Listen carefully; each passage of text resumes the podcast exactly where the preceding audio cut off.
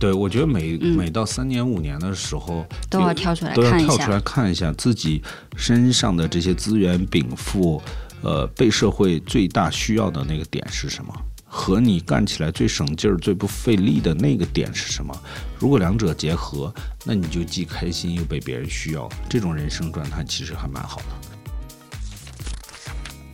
其实职职业规划的一个前提就是你所处的行业在解决什么社会问题，提供什么样子的价值。就是如果你成为同时被裁员出来找工作的人，那时候的难度和对简历的优秀程度的要求肯定是很大的。但是在那个事情遇到了一些信号的时候，你早做行动，你的难度是较小的。就是我们要预先判断自己所处的这个资源和自己的禀赋和自己这个行业发展的大概的逻辑。欢迎收听飞书旗下的《组织进化论》，这是一档专注于职场话题和企业管理的播客节目。我们邀请有干货、有故事的嘉宾来分享对于未来工作和管理方式的洞察，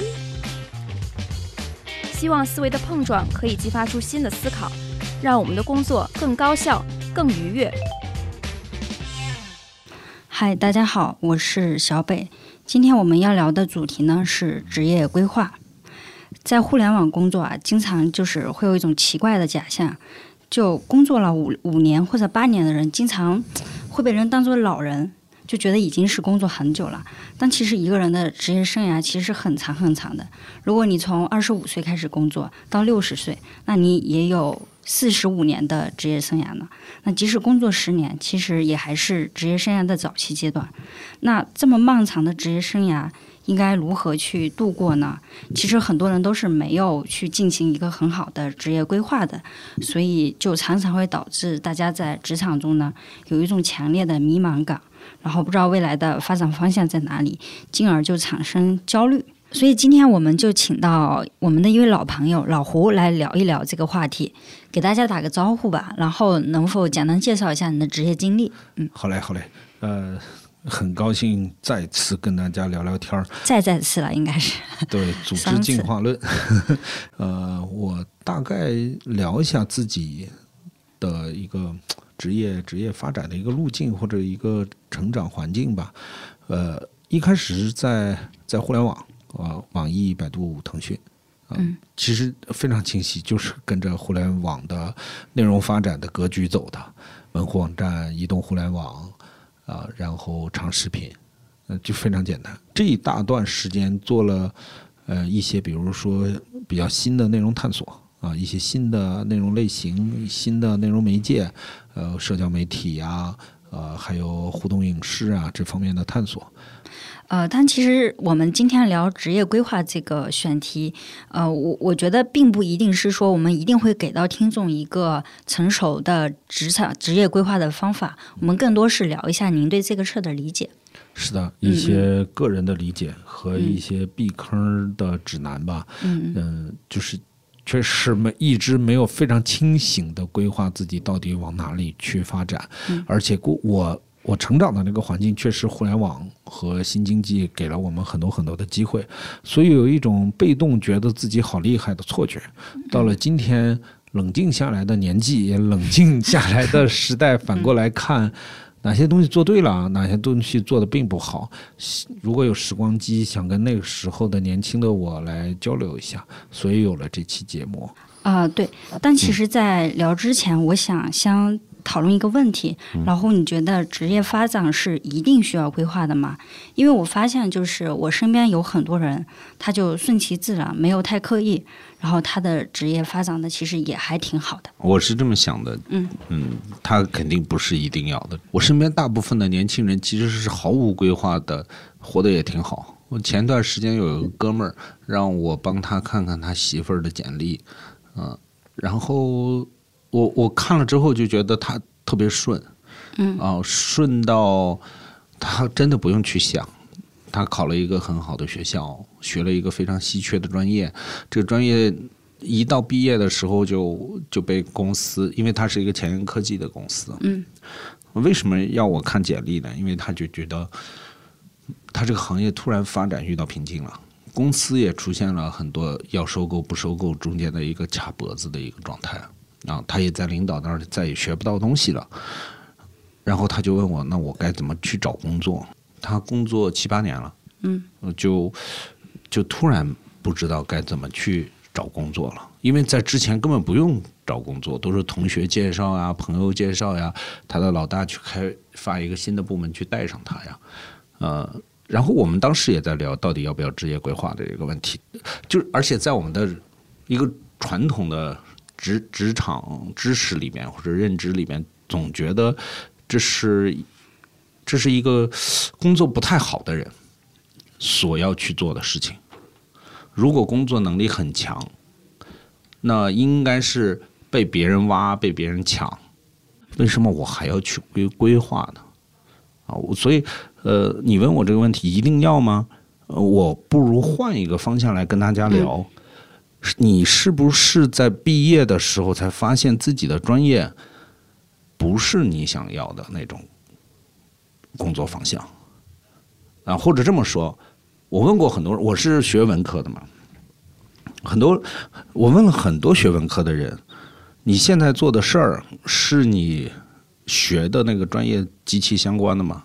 很多人不是，我还以为这是呃人人文社科类的学生的普遍现象。后来问问了很多理工科的人，也是一样，就是这到底出什么问题了？这是刚毕业学生的问题。还有一个就是为什么要做职业规划？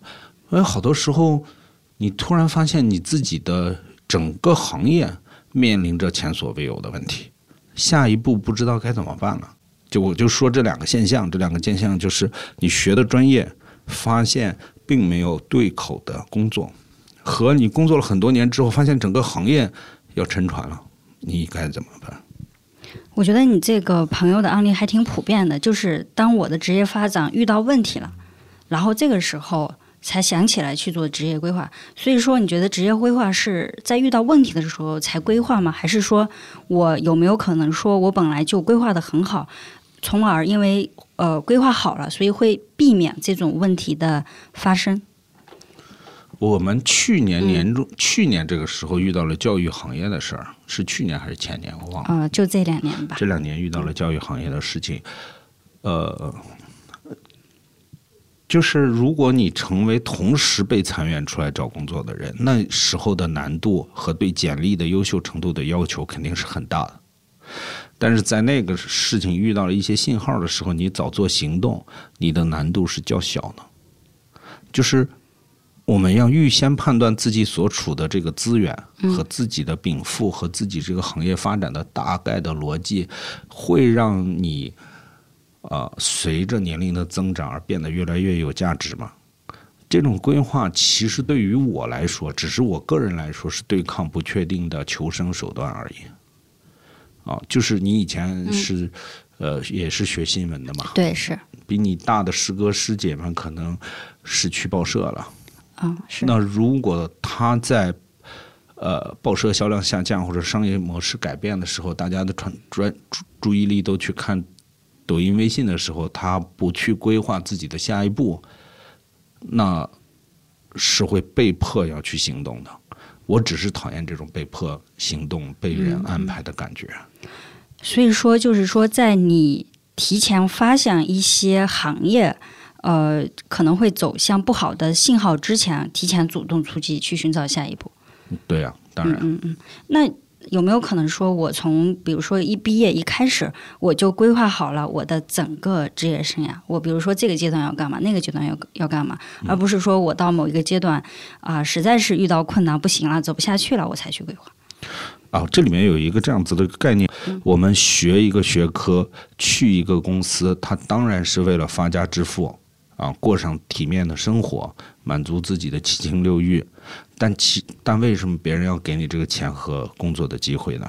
是因为你在解决一个问题，是在解决社会的某种需要。啊，所以我们的规划并不是像一个打怪升级的游戏攻略那样的。哦 OK，嗯啊，游戏和人生最大的区别就是，游戏在给你玩之前是设计好的，它会有一些升级，但是它整个系统玩法玩法不会很大的改变。嗯嗯但是人生呢，生意模式呢不会这样。如果你两三年不和更系统更新同步一下，那这个事儿就挺被动的。其实职职业规划的一个前提就是你所处的行业在解决什么社会问题，提供什么样的价值，是正向的还是减的，就相当于，其实我们的需求不断的在改变，啊不管你大学里面教的课程更不更新，老师的水平有没有增长，你公司的老板是不是还有智慧，用户的需求是在变化的。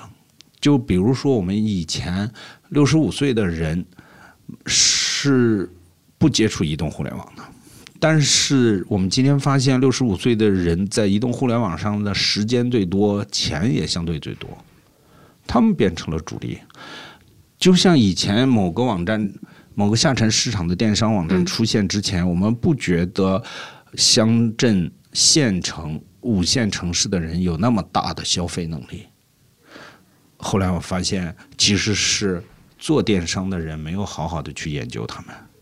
我职业生涯面对了很多这样新出来的问题，那有人去满足了，有人就挣到钱了，有人没去满足，按照之前的经验，按部就班的生活，按部就班的工作，然后发现投资人也没了，发现根本就没有上升的可能性，发现自己在为了泡沫而做泡沫，所以这就会出现很大的问题。对我觉得每、每到三年五年的时候，都要跳出来看一下跳出来看一下自己身上的这些资源禀赋，呃，被社会最大需要的那个点是什么？和你干起来最省劲儿、最不费力的那个点是什么？如果两者结合，那你就既开心又被别人需要，这种人生状态其实还蛮好的。所以，呃，说远了，大概就是这样子的一个问题。当我们的找工作这件事情还在依赖公司给我们的下发 JD，那如果这个 JD 错了，如果这个公司在整个社会里面的发展的结构价值就错了，就比如说，他招你的时候不是是不知道教育行业的发展变化的，他也不知道，呃，一些事儿不被需求的，那他你按照 JD 去准备你的简历，甚至是你的发展路路径，我不能说是找死，那肯定是没机会了。那可是这种公司都搞不清楚的事情，个人怎么能就是个人怎么去挖掘这个真实的需求？好问题，我觉得确实公司在搞不清楚，大多数公司都在一个发展的困境里边。我跟很多人朋友在聊，他们就觉得现在公司好卷啊，有有一些大公司是这样说的：我们现在要花更多的时间让老板看到好看的数据，做好看的报告，我们要认认真真的锻炼自己工作汇报、总结、复盘、合作计划的能力。然后我就觉得匪夷所思，因为公司的存在是在市场上博弈的嘛。你要拿不出靠谱的东西，不实实在在不落地解决一些用户的问题，你是没有生存空间的。但为什么大家还花大量的时间去做这样的事情？要要表演，为什么要表演？领导要给领导的人要表演。领导为什么需要表演？因为他可能还没有下决心去探索下一个方向。那你刚才那个问题是公司都搞不清楚，我们个人怎么搞清楚？我觉得恰恰做职业规划应该先考虑清楚这个问题。就是因为你刚开始也提到嘛，就是个人的力量是很小的，嗯，他都得就是依赖于行业呀、公司啊，对，所以说，如果说公司都没有搞清楚自己发现这个需求，那是创业吗？有两个有两个办法，不创业的情况下有两个办法。一个办法是在整个行业发展的过程中，总有一些公司是搞清楚状况的，对吧？就是在呃电商网站在一线城市的年轻人里面卷的过程中，在打那种线上流量战役的时候，有人开拓了下沉市场。我们在做门户网站的时候遇到了移动互联网，每个人都有一个手机。啊，那跟二十个人拥有一台电脑的门户网站来说是数量级的区别，然后诞生了很多内容。那今日头条很好的用千人千面或者叫算法这个问题解决了，那就诞生了一个就满足了这个时代一个新的需要。就是所以第一个方法就是你要善于识别用新方法解决老问题的公司。就是在做个人定位之前，你要先捋一下哪些赛道在解决真问题，那个老板在说实话，在办实事儿。所以，其实你的意思是说，要去选一个好公司，而然后这个好公司是这个公司在解决一些用新方法解决一些实际需求。那个人怎么能够去识别找到这样的公司呢？嗯，我觉得是，嗯嗯，有一种就问题意识在，就是去研究你身边的你熟悉的一些现象，去看到那个问题是什么。就是找工作的时候，先去奔着问题去。嗯，我就聊有某一个找工作的我个人的一个经验啊。我不是刚才说我挺喜欢影视化的东西的，但是我毫无这个行业的经验。那我后来去了一个就是视频平台做他的呃内容制片人啊，做这个 IP 研发负责人。我凭什么？为什么能找到这个工作？其实我就在研究互联网在搞视频的时候，它遇到了什么样的问题。互联网要做视频，要做长视频，是希望把流量变得更有价值，更有广告的价值，停留更长的时间，更大量的人。那么势势必要做高质量的长视频，也就是电视剧、综艺这些内容上网，因为流量可以支撑了嘛。嗯，在我们那个年代，那么怎么办呢？向电视台购买这样子的内容。但购买了之后，你运营了之后，这个版权和这个制作都不是你的。他第二季或者类似的演员、类似的导演给你再涨价怎么办？那你永远不挣钱。那这里面就有一个问题：你自制，必须要自制，必须要可控成本自制。然后，那你的内容为什么可以跟那些专业电视台的人媲美呢？啊，就是人才也不在你这儿。这个行业都不在你手里，哦，你们去研究这个电视剧的市场缺少一些年轻人关注的内容是什么呢？是网络文学，是用真金白银投流量投出来的网络文学。那时候有什么呢？《盗墓笔记》、嗯，《太子妃》、《鬼吹灯》，去选择这些内容，然后找一些新锐的导演、制片人，把它拍成弥补这个市场空缺的新作品。你拥有版权，甚至拥有演员，甚至拥有很多。未来开发的自主性，你下一季还是你的。所以后来《太子妃》之后有《盗墓笔记》，再后来有《鬼吹灯》，再后来我们今年看到的更大规模的《三体》啊，嗯，啊，然后更更有更有就是那种质量的《漫长的季节》，这是一脉发展下来的。那我当时会觉得，第一，我感兴趣这件事情，我天天上班跟人聊剧本、聊人设、聊设定，我好开心。嗯。我是有热情干这件事情，我也能够说得清楚什么是好剧本，什么是烂故事。那我怎么去入局呢？嗯，有一个办法，我管过互联网平台的网络文学，啊，我认识过创作者，我也发展过某些内容产品。我把评估的方法带到了这家视频平台，告诉他们有哪些 I I P 怎么去选。我有这样子的一些嗯内容发展趋势的感觉啊，评估他们找到他们的思路，哎，这刚好是在这个发展脉络里面被需要的某种能力。你有热情，你也有一些方法论，嗯，可被迁移的。所以，就我的个人经验而言是这样子的：，就社会往前发展，用户的需求在发生非常大的改变。你的亲戚、你的朋友、你的社、你他们这些普通用户肯定有对现有产品不满的地方。你能够解决这个问题吗？或者在一个大的问题里面，你拆解成非常非常细微的问题，你会起到作用吗？我觉得这个其实是被发展中的企业看上的一个先决条件，但不并不证明你能搞得定哦。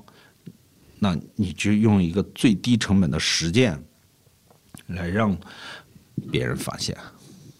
就比如说，我有个哥们儿是做广告公司的，嗯，他们就觉得广告现在又苦又累又不挣钱，是，但是他们有一个班底，影就是能够拍出很美丽的画面，也有很好的创意的能力。那现在他们想进军，就下一个发展阶段是干什么呢？最低成本就是做一个极高质量的微短剧，无论是记录真实的，还是做一个虚构的。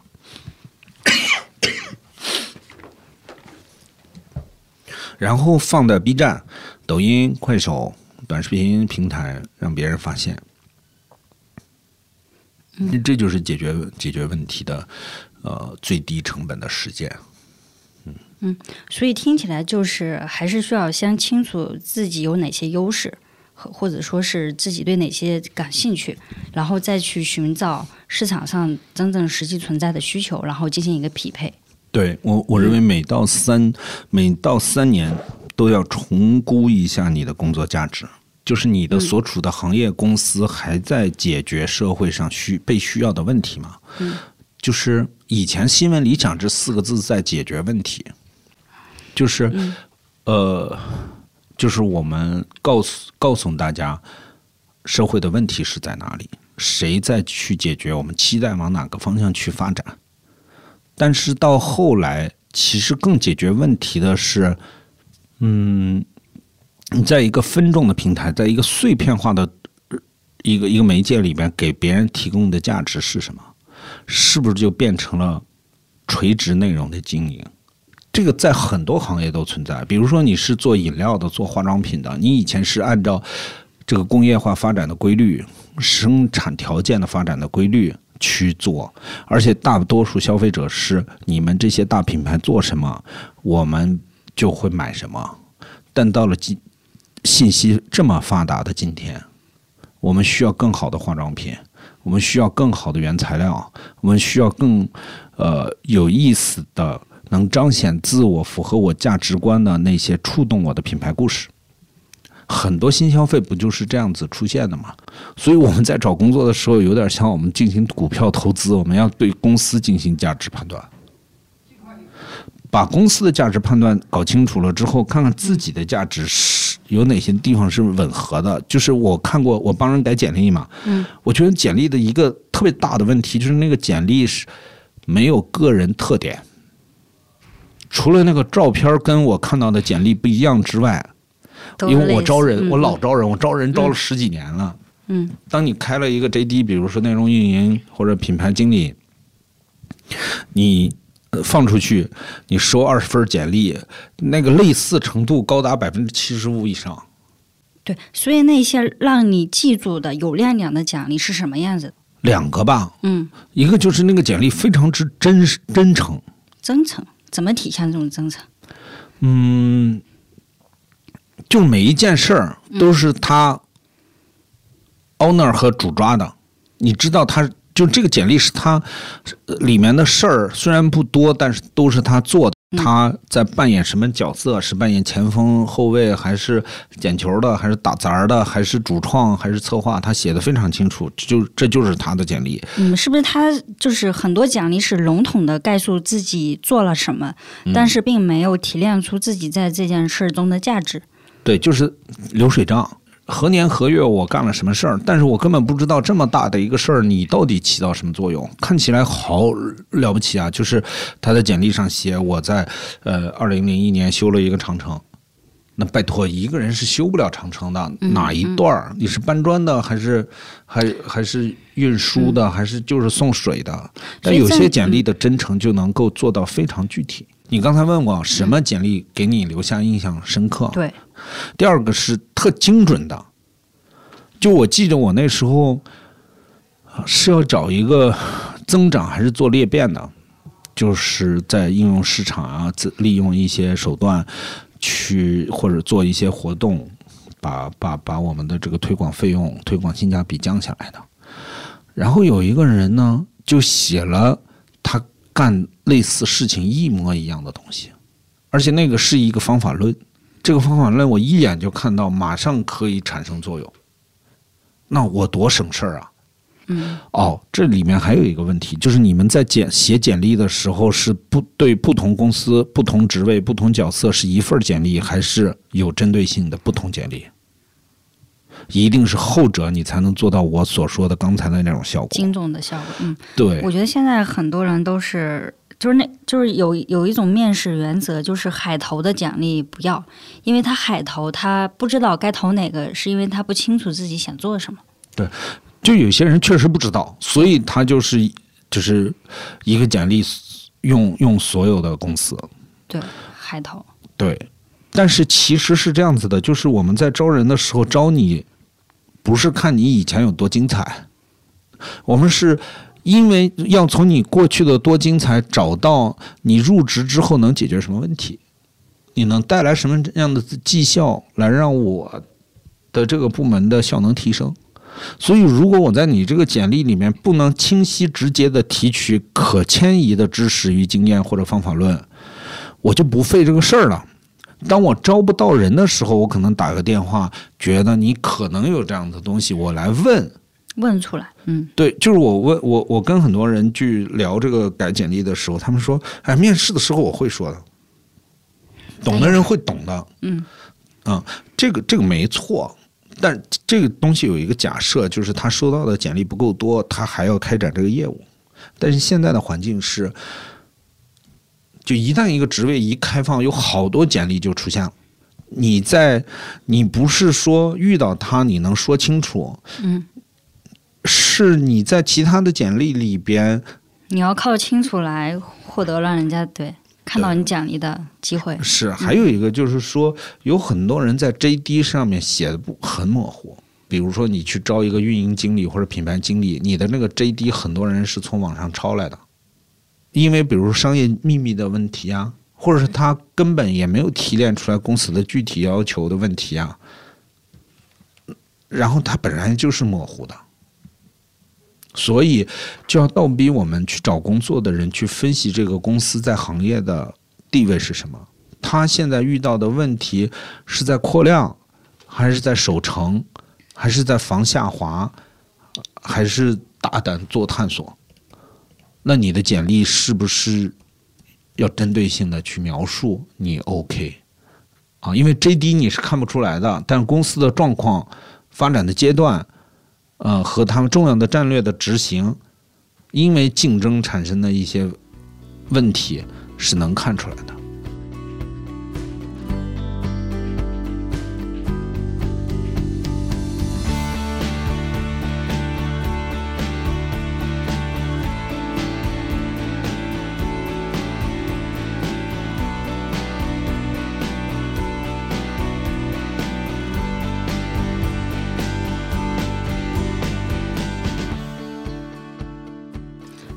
所以其实刚刚你结合自己经历，以及比如说帮别人看简历，其实给了很多实际的关于职业规划、找工作的建议。那如果我们想要给一些系统性的建议，比如说现在你面对的是一个一到三年的职场新、职场新人，你会怎么建议他做职场规划？明白啊，这个阶段基本上他是没有什么经验的，那怎么办呢？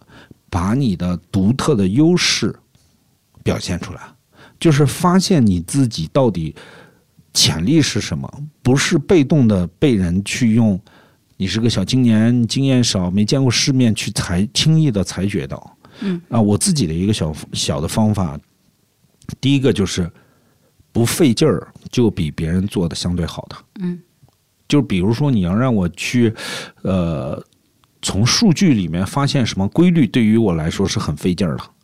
但是你要让我去把一篇非常复杂的文章提炼、总结成几句话，啊，然后起个标题，然后这是我非常容易的。你让我去感知一些，呃，比如说数据模型，我是迟钝的；但是你让我去感觉别人的情绪的变化，或者说大众心理的文流行文化的变化，我是非常敏感的。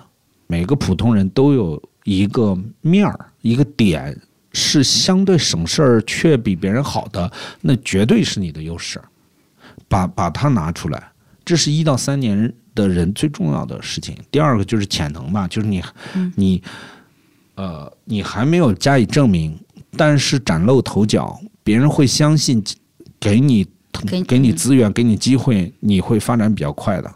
因为用人单位也知道，我花这么少的钱请了一个经验不足的人，为的是啥？你后续的发展和你现在投入的精力，所以你要把自己的潜能，那怎么去分析这个潜能呢？有一个非常简单的心法，就是你总被别人白嫖的事儿是啥？就是那种，哎，小北，嗯嗯，我这个事儿你帮着看一眼。哎，小北，我那个活动 PPT 你帮着写一下。嗯，哎呀，我这个 circle 总是那么好，你能，你你你这事儿你又不费劲儿，就是对大多数白嫖是不好的，被人占了便宜嘛。但是你想，他为什么总是来用你这一点呢？那肯定是在他有限的工作这个接触面积里面，你相对比较好呀。然后第三个就是你的兴趣，兴趣是这样子的，就是不不给你钱，你费劲儿，你还老想干的事儿，这个没有什么道理可讲，你是天天生是这样的。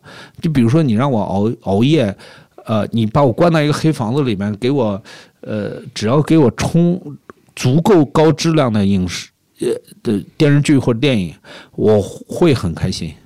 然后你让我把他们的故事复述出来，并且写点什么，我也很开心。就是兴趣不是人性的满足，是给别人的价值。在满足自己的过程中，你给别人的价值的大小，是你兴趣的价值的大小。综上所述，你的优势、你的潜能、你的兴趣，一定要找一些小事儿去证明。证明了之后，在你的简历里面展示给面试官看，他会觉得啊、这个家伙这么年轻，要价这么低，但是半年之后必将是一人才呀，他就想要了。这其实就是一到三年的规划的一个小思路啊，或者叫起点。对，就是专注于找到自己的优势、潜能或者兴趣。嗯对，那如果是已经找到了，比如说一个你面对的是一个四年到十年的职场人，嗯并且他已经在前三年找到自己的优势是什么？十年之内最重要的就是，如果我们在像阿里啊、腾讯啊、百度啊这样体系里边，其实就是 P 六怎么到 P 七啊，或者说 P 五怎么到高级 P 六，那怎么办呢？其实就是有两个方法，就是第一，你能不能把事儿做成一个闭环？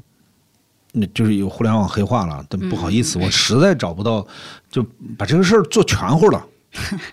而不是就螺丝钉是这样子，你给我一个命令，你给我一个指令，你这领导不靠谱，我也没办法。但只要你靠谱，我事儿就做的特靠谱。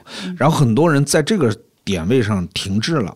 还自己很得意，我以前就是这样的。我觉得你给我一个新闻专题策划，或者给我一个品牌活动，我给你做的肯定很漂亮，别人都傻我 OK 的。然后我就觉得，然后我就等着别人升我当总监了，啊。然后我我我今天回望那一刻的我就好傻，我我不是想给年轻人上一课，我想通过时光穿越，给我那时候的我说一句这样子的话，就是不是你把分内的事儿做完了，别人就会给你更多的事儿，你得证明自己能够思考更全局的事儿。嗯，就是你你为什么要做市场活动？为什么要做市？新闻专题是获得流量的转化还是影响力的倍增？为什么要获得流量的倍增和影响力的转化？你在对应什么商业目的？这个商业目的在整个公司的战略里面产生的成本和发展是什么？你能站到一个比较高处去思考这个问题。就举个例子，以前那个互联网有有有一个老哥说过，就是。我们 P 五 P P 五或者 P 六初期的人总是想着，呃，客户给一个房子，我们把它装修好了，对吧？水电暖都给你搭好了，完了你就特别 OK，然后等着别人生你，别人不会生你。他会生什么人呢？他会思考的是，整个大楼里我为什么要盖这个大楼？这个大楼里面应该有什么样子的房间啊？和地中海风格也好，宜家风格也好，北欧风格也好，它有多少的市场潜力？我们要准备在这个上面做更好的研究，还是去研究日式风格或者新中式？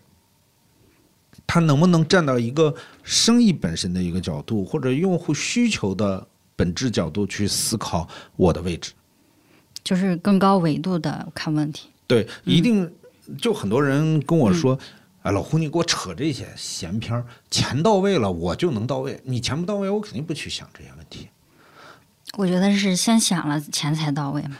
对，这就是一个 bug。像我这样子的普通打工人啊，一定是，一定是收益后置的。我觉得就以前老有一个一句话说做好分内的事儿，但其实对于这个阶段来说，你就是应该做超出分内的事儿才可以。嗯，或者去理解为啥这个分内的事儿那么重要呢？嗯，这个分内的事儿和其他部门上游、下游和竞争公司的好与坏是啥？是你把这件分内的事儿在在价值上面想清楚了。嗯，我我那时候在网易就觉得嗯沾沾自喜，我的新闻专题标题又好，页面又亮、啊，推了之后跟帖又多，我嗯该多了不起啊！但其实去到了一个更大的运营范围之后，你就在想为什么要做这么专多专题？为什么你做？为什为什么不能机器生成和用户做？用户也开心啊，然后流量又转化又高，还有你做那么多干嘛？是为了商业化，还是为了用户付费？最后你给公司交什么价值？我那时候都不清楚。其实这个思维是怎么来的？是在一个特别成熟流水线大公司里面固化的。就我稍微说远一点，你想象，你想过我们那些大学时候学的专业学科为什么这么分类？明明解决一件问题，可能就又需要化学知识或者物理知识或者金融知识，需要你经济什么综合，对你才能把这个事儿给搞定啊。比如说，我们要解决这个，呃，就是就是就是单身单单身青年怎么找对象，怎么提高生育的问题，这就需要很多跨学科的知识。对，然后我们学专业的时候却分得那么清楚。嗯，我们明明有精力，其实针对问题去学习的。我们没有这么去设计，那是一个重要的假设。就重要的假设是这个公司有这样的流水线，需要那些螺丝钉，所以赶紧四年之后出来上我这班儿。但是公司变了，流水线变了，专业是不是就没有那么重要了？啊，这是这是我刚才回答你那个问题，工作十年以内想想想准备的简历和完成的职场规划。那我总结一下，就是定位你自己，然后去搞清楚新行业头部公司是啥，成熟公行业里面的新公司是啥，大厂里的新部门是啥，这些新机会背后有什么啊、没有处理好的问题，缺失的能力是你刚好能补上位置的。就是你虽然是一个新、新闻记者，呃，报纸没了，但你的影响舆论和对大众心理的把握，做市场、做公关、做品牌是不是 OK 的？这就是我想说的，你的能力和需求的结合，来更新一下自己。这是我特别想跟我工作十年的自己说的一番话。嗯对，哎，那你现在其实工作已经二十多年了嘛？嗯，那对于呃十五年、二十年的人，呃，虽然听起来工作已经很久了，但是就像我开头说的，人的职业生涯是很长的，其实还得再工作二十多年呢。嗯 对，那这个阶段，比如说现在的你，还会去规划自己的职业吗？或者有哪些困惑在这上面？我会，我现在聊跟自己在这上面反而聊的比我十年、比我五年要多得多得多。我现在经常跟自己说的一番话是：第一，不要假装精英，不要假装你什么都会，不要假装你有那么多的能力。比如说，又会给人改剧本，当剧本医生、制片啊、又会什么市场，又会品牌，又又懂内容产品，还懂社区运营，没有，都给我拿掉。你最喜欢，你最厉害，这个社会需求最多，只有你能干的那一件事儿是啥？所以就是撕掉标签儿，然后去找到自己真正能做的。对，因为在这个阶段，你你是要去表达自己的，你身上的标签儿不是太少了，是太多了。你又老又油腻，蠢直男啊、然后所谓的大大厂中层啊，好多标签儿，这些标签儿全是别人无法精准理解你最厉害的那个特色的那个点是啥。这些标签儿在这个阶段反而是盖住了你的真实能力，对，它就像浮在你身上的一堆乱七八糟的东西。对，就没有嗯用人单位、老板或者你的下一个合作伙伴不会拿你三到四页几千字的简历帮你提炼，他只会迷路，他只会觉得，哎呀，你太能装了，我你你你你倚老卖老啊，然后活儿干的不成，啊，贼能忽悠我。那你说一个年轻的人怎么愿意跟你合作嘛？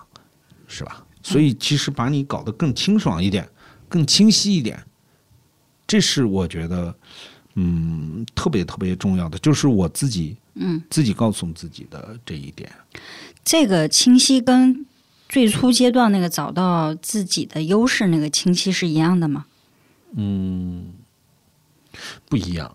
嗯嗯，非常大的不一样。就是现在，其实你做过很多很多的事情了。对啊，你这二十年没有没咋立立吧，反正做的事儿特别多，有很多公司，有很多行业，在不同的位置上，你都曾经发生、发生、发现过一些事儿，你得把它总结出一个，总结成一句话或者一个点，非常非常难。我现在都没有特别好的总结过，但是我觉得我现在又有兴趣，社会又需要，而且是我这个年龄应该做的事情呃是什么？嗯嗯，我最近刚刚总结清楚，大概有两个吧，一个就是呃我比较擅长给一些发展中有争议的公司做品牌定位与传播。呃，为什么是我这个年龄和我这个背景当之无愧，也不叫当之无愧啊，嗯啊、啊，比较擅长和专业的事情。就第一，我知道风险尺度；第二，我知道大众心理里边矛盾的东西、冲突的东西和复杂的东西；第三，我有很多传播上面的技术；然后第四呢，其实公众舆论现在对于一个品牌的成长或者叫成熟品牌、新创品牌的伤害极大。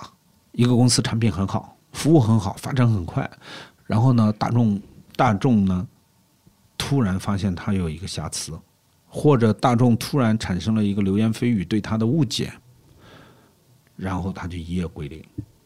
嗯，我然后这时候是用比如说网红啊。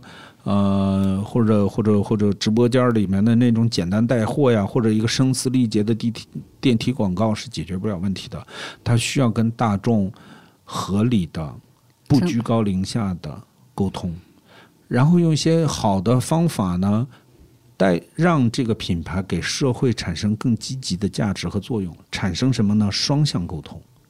我是可以帮助这些品牌在发展过程中有良性的跟公众舆论疯狂、疯狂的泛滥的自媒体进行双向沟通的那个人。那我就觉得这就是一个我比较厉害的地方。然后第二个就是我今天做播客的，呃，刚才这几十分钟所证明的，我工作二十年了，嗯，除了擅长干这个，就是擅长找工作。所以，当你在工作上比较迷惘的时候，又不知道该怎么去计划自己、表达自己的时候，我觉得你可以找一个类似我这样子的人，你就问他一个：你吃过什么亏？你挨过什么打？你进过什么坑？交过什么学费？来，我抄个作业，我避险。就是人生的攻略，不是说我成功了，我打了怪了，我挣了钱了，来你学一下，而是你要找到一个伤痕累累的人，看看他怎么犯错的，你别犯，反着抄作业，那也许就会省很多事儿，啊，或者多一些清醒吧。我这就是我对四十来岁的自己过了这么二十年职业生涯的两句话的总结。说是两句话，又自我注解了这么多，所以就是好难啊，各位。对，所以如果说有一些人想找你聊聊的话，可以通过哪些方式找到你？啊，从那个从咱们字节的优秀产品抖音上面搜索“脑洞老胡”四个字，给我发私信就可以了。嗯，然后我也可以把你的联系方式留在节目的 show notes 里，如果想找你的话，也可以联系你。好呀，好呀。哎，所以其实聊下来，虽然我们在聊规划，但是呃，我总体感觉，并我们这次聊的并没有很强烈的规划感，更多核心是说你怎么去理解自己，找到自己的优势或者爱好。是的，对嗯你总结的非常非常好，就是理解自己好难，因为我们这一这一这一也不叫这一生吧，我们从选专业开始就一直往自己身上贴标签儿，贴到最后把自己都给贴的自己都不认识自己了。嗯，第一呢，我们给自己贴一个。九八五二幺幺名校的标签儿，贴完了之后贴个好专业的标签儿，然后毕业了之后给自己身上贴个大厂的标签儿，然后往上贴是什么呢？P 七 P 八或者某个公司创始人的标签儿，我们不停的贴，不停的贴，总觉得这些标签儿可以满足自己的焦虑、安全、虚荣心存在的意义和价值，但到最后你还是就这些东西没用，对吧？有用的是你在社会里面产生的那个关系和价值是啥？说起贴标签儿，其实是不是更适合呃工作刚开始的时候贴标签儿还是有用的，能够让别人更快的看到你。是个比如说门票啊是个门票，是一个 party 的准入邀请函。但你进到 party 里边，你不会说话，你没有给大家提供欢乐的氛围，或者你不会唱歌，或者没有演讲，或者说你就坐那儿，也没有这个这个门票和邀请函，与随着时间也没有价值了。所以我觉得是贴标签还是撕标签，其实也是跟阶段有关系的。你你比如说，对于一个职场新人，可能工作经验没有很多的话，你看什么？可能这个时候他有一个九八五的标签或者什么标签，还是很好的一个判断标准。嗯，但是会有一个误区啊，嗯是这样子的，我遇到好多人，呃，年轻人就看我号儿呀，跟我聊天儿呀，都说的现在这么卷，工作很难找，我不如去考个研得了。我说我说你你考个研还是出个家呀？你是叫你是是不是想躲两年的这个就业压力呀？嗯，然后就不断的逼问，他说是啊，老胡，你干嘛要这么残忍？就是很多人就是啊，对你去考研的时候是长见识了，还是增加人脉了，还是更搞清楚自己的能力了？如果是这个目的，能考就考呀，好大学嘛。但是其实你你你得知道，如果两三年研究生上完了，这个问题还在呢，那你还不如在市场上打拼，拿点知识，拿点经验和他好呀。就我其实特别建议的是，呃，就考研的人在考之前，其实是去就把自己的兴趣、能力、潜力和自己感兴趣的那件事儿分析清楚，去成为一个解决问题的专家。就是比如我们经常会看见一些新的职业被发明出来，比如说 cosplay 的服装的制作人，嗯，有各种各样的新职业，因为问题没有被解决好而存在。我不是有一有孩子嘛，嗯，就是现在有一个叫周末高质量伴游，就是有幼教背景的老师，然后组织一个呃有知识、有体验、管吃管住的一个叫小型夏令营，带你去，比如故宫啊，去植物园去玩一趟，然后你家长掏了点钱是吧？孩子获得了欢乐和社交关系，你能，你能歇会儿。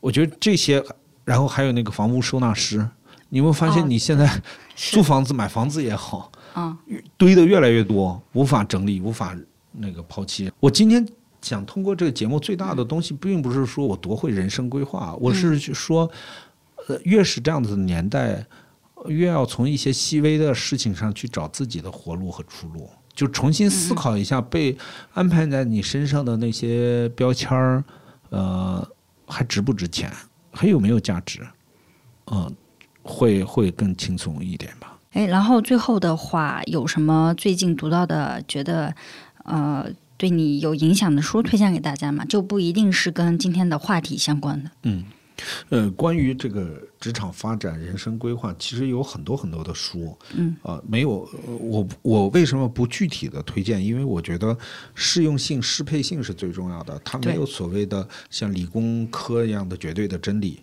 你去找一个适合自己看的书，打开一下这方面的思维，最最好的方法就是找一些人来聊聊天儿，嗯，朋友也好，过去的上级也好，就是比你的人生的宽度和广度、深度更大的人去交流、交换意见。重要的是自己思考。